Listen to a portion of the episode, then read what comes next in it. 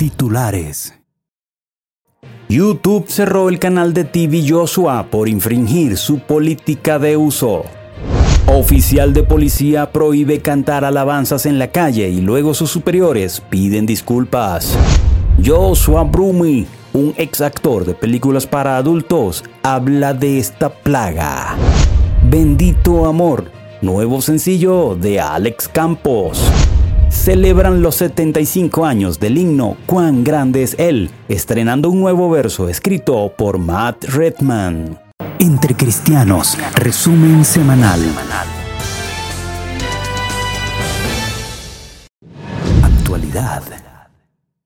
La plataforma YouTube cerró el canal oficial de Emmanuel TV, canal de la mega iglesia de TV Joshua desde YouTube señalan que el motivo del retiro de todos los videos del canal se debe al incumplimiento de las políticas de la plataforma. Emmanuel TV desempeñó un papel crucial para que TV Joshua fuese conocido en todo el mundo. El canal suspendido era uno de los medios cristianos de mayor demanda en esa red social a nivel mundial. Esta es la segunda vez que se suspende a Emmanuel TV en YouTube.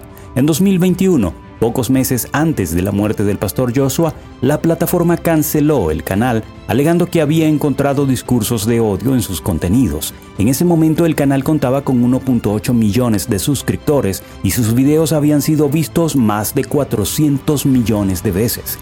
Este cierre ocurre semanas después de que se diera a conocer un reportaje realizado por la BBC y Open Democracy. En el informe, ex miembros de la iglesia acusaban a la congregación del pastor nigeriano de cometer abusos y torturas a sus feligreses. Tras haber emitido el reportaje, Open Democracy revisó el canal de YouTube e identificó al menos 50 videos que violaban las normas de la plataforma y los denunció.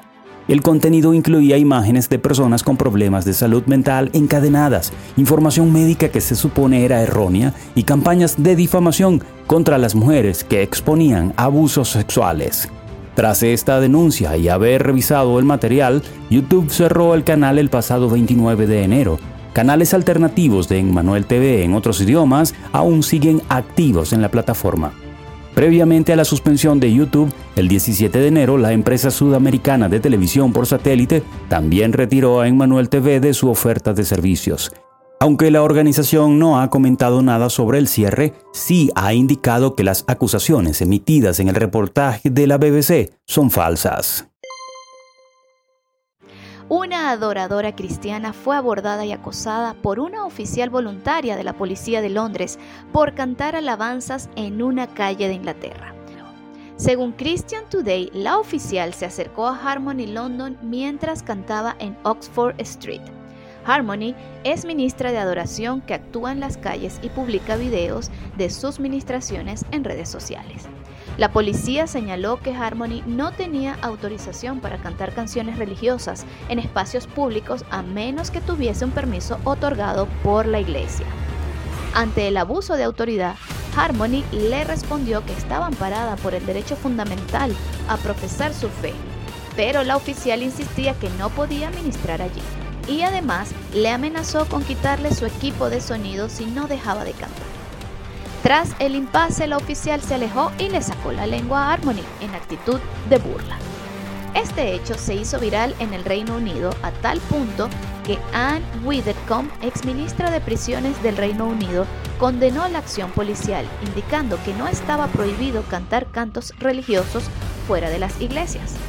Días más tarde, la Policía Metropolitana emitió un comunicado disculpándose por lo ocurrido, señaló que la oficial voluntaria estaba equivocada al decir que tales canciones no pueden ser cantadas fuera de la propiedad de la iglesia. El comunicado señala que la oficial reconoce que debió haber abordado la situación de otra manera. Sin embargo, el comunicado también quiere aclarar que existe una normativa específica relacionada con la música callejera que debe cumplirse. Joshua Brumi un ex actor de cine para adultos que se convirtió en pastor, ha lanzado un nuevo podcast titulado Innombrable, la historia del prodigio del donde comparte detalles íntimos de su vida.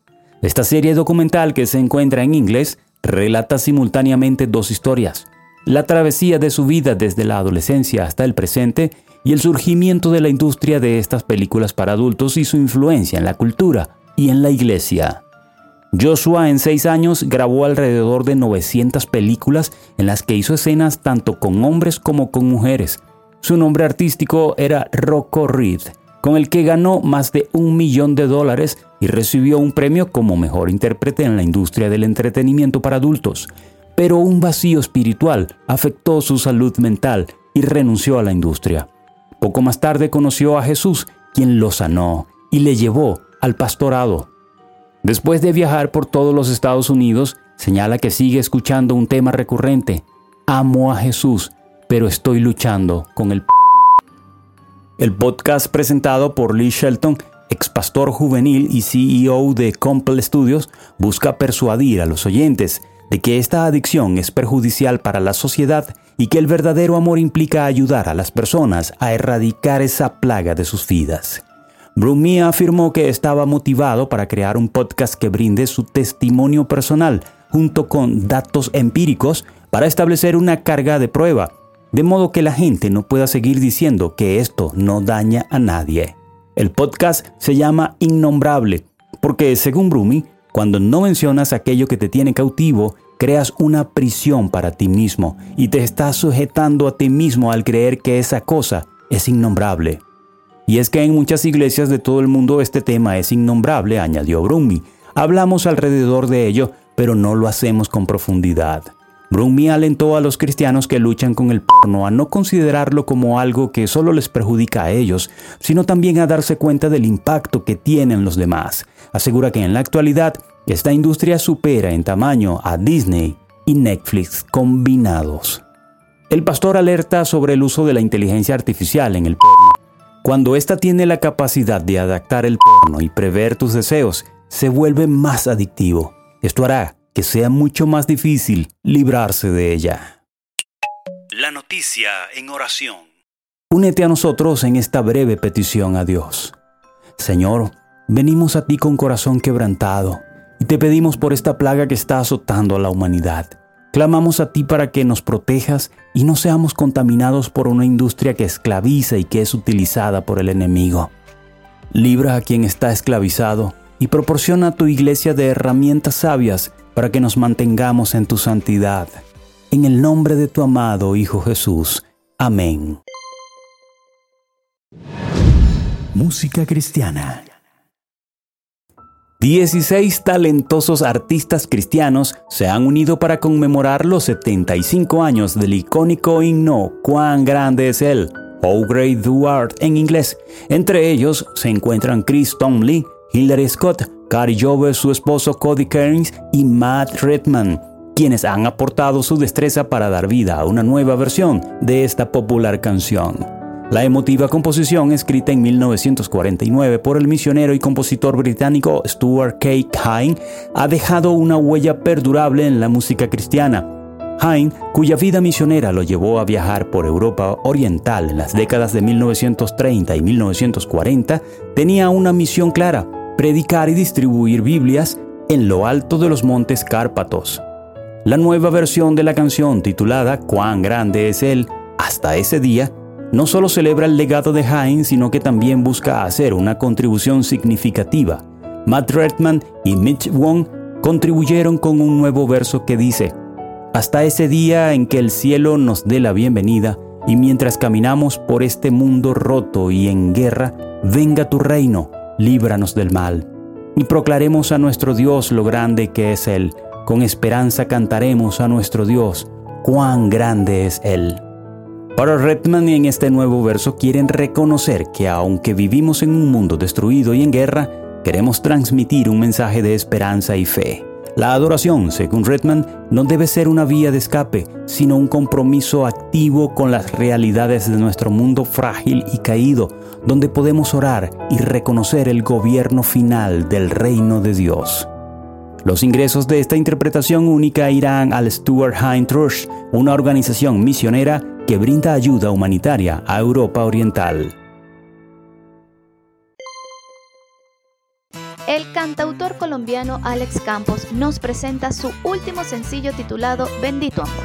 A lo largo de los años, Alex Campos ha cautivado la atención de la audiencia cristiana con sus temas.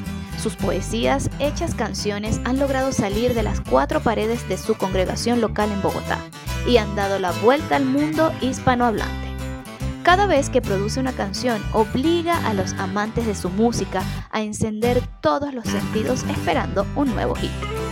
Bendito Amor nos lleva a conocer a Cristo, que cada día muestra su amor y alumbra el camino con su luz en los momentos críticos, desde salvarnos la vida, levantarnos de una depresión o librarnos de una caída. O como Alex bien lo describe, esa precisa hora donde nuestro corazón queda marcado por el amor más grande el amor de aquel que lo dio todo en la cruz, Jesucristo. Bendito Amor es una balada acústica muy íntima en armonía con una letra sencilla y profunda a la vez, producida por el mismo artista y arreglada en conjunto con Javier Serrano y Juan Botelo. Esto es todo por ahora. La próxima semana te esperamos en otro de nuestros resúmenes. Puedes visitar nuestra página entrecristianos.com para estar al día en todo lo que acontece en el ámbito cristiano. Que Dios te bendiga.